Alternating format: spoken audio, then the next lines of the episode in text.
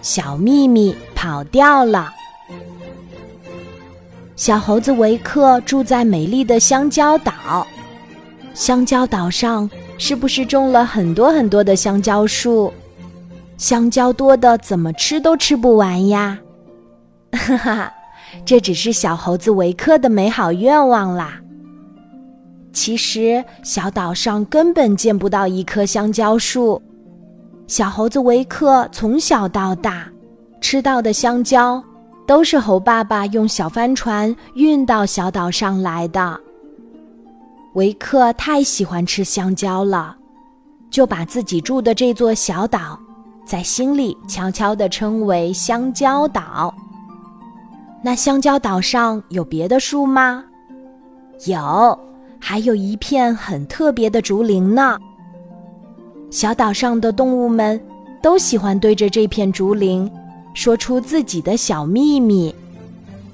日子久了，这片竹林就渐渐产生了一种神奇的魔力，每一个小秘密都被储存进了一节节竹筒里。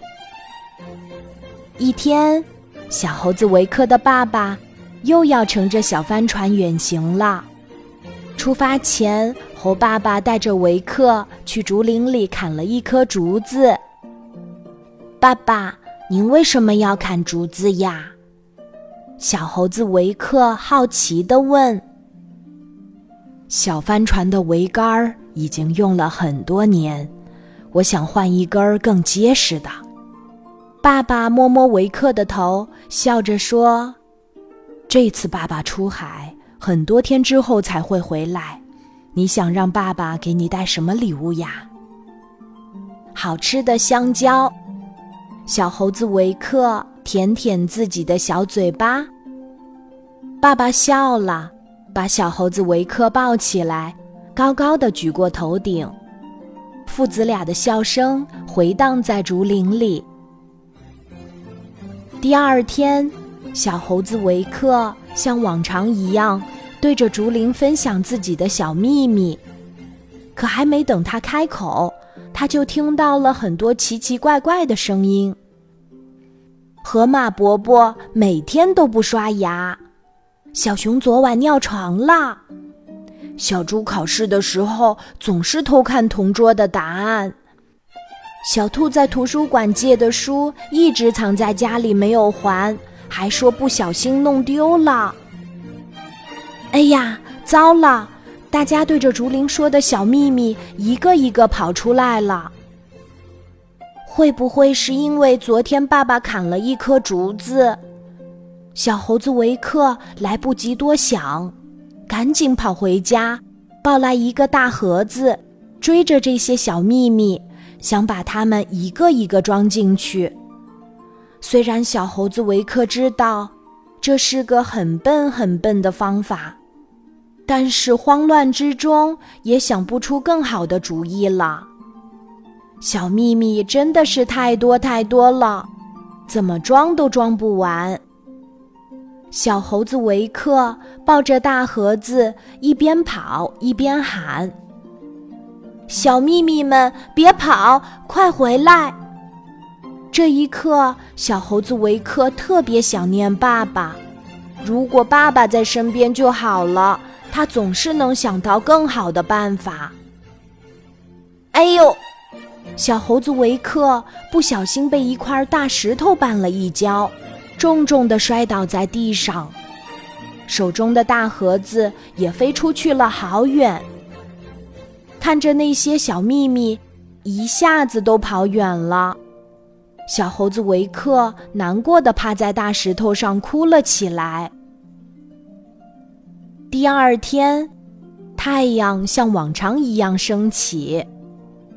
河马伯伯收到了神秘的礼物，打开一看，原来是不同形状的牙刷和不同口味的牙膏。小熊换上了崭新的裤子。小伙伴们都没有嘲笑他。长颈鹿老师决定每天放学后给小猪补习功课。兔妈妈带着小兔去图书馆归还了那本书。回家的途中，在书店里重新买了一本儿。原来小秘密们跑出来，结局并没有想象的那么糟糕。小猴子维克开心的想：“